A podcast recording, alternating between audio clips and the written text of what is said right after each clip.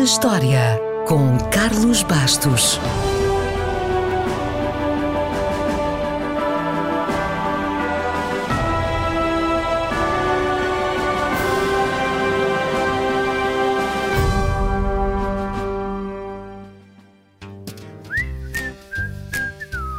A 14 de junho de 1817, Karl de Reis, um barão alemão que gostava de inventar, gostava mesmo, literalmente, recebeu a primeira encomenda da invenção que tinha apresentado ao mundo dois dias antes: a bicicleta.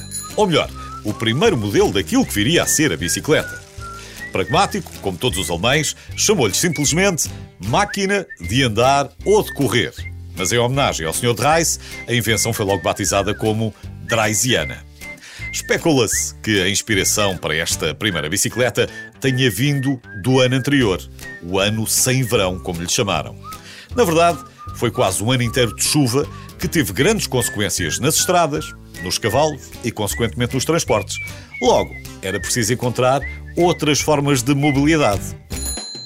Diz que a inspiração poderá ter vindo daí, mas não há certezas. Certo é que foi o primeiro veículo deste tipo que obteve algum êxito comercial, que é como quem diz, vendeu meia dúzia de unidades. Também não havia muita concorrência na altura.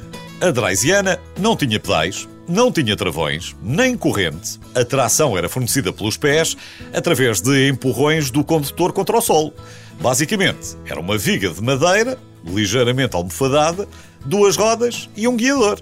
Enfim, foi o princípio de tudo. Curiosamente, mesmo sendo um avanço para a época e mesmo sendo popular, a Draisiana não foi um sucesso comercial. O barão, que sempre apostou no projeto, acabou falido. Mas como estávamos no século XIX e ideias não faltavam, poucos anos depois da Draisiana começaram a aparecer bicicletas com uma estrutura de ferro e com selim, ou seja, mais resistentes e mais confortáveis. Claro que se há uma nova máquina, há logo uma nova competição. A primeira competição de duas rodas de que se tem conhecimento aconteceu em 1829 dentro da cidade de Munique e juntou 26 ciclistas que percorreram 5 km. Os garfos traseiros surgiram logo a seguir e depois os pedais, que inicialmente estavam ligados à roda da frente. Portanto, a velocidade dependia exclusivamente da aceleração rotativa dos pedais e o desejo de obter maior rendimento levou a que fossem criadas bicicletas com rodas da frente descomunais. Lembra-se de certeza. Agora já sabe que não foi por uma questão de extravagância ou de moda. Era mesmo por causa da velocidade. Mas não foi preciso esperar muito até alguém ter a ideia de acrescentar uma corrente.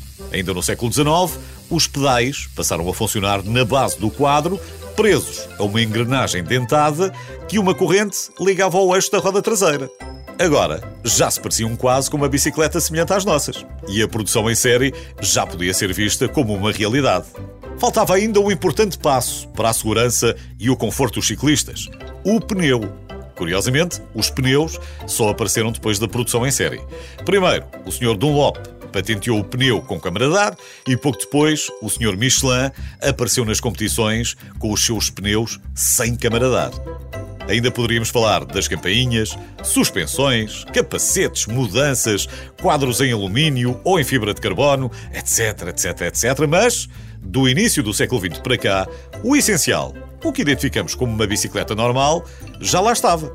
E já tem mais de 100 anos.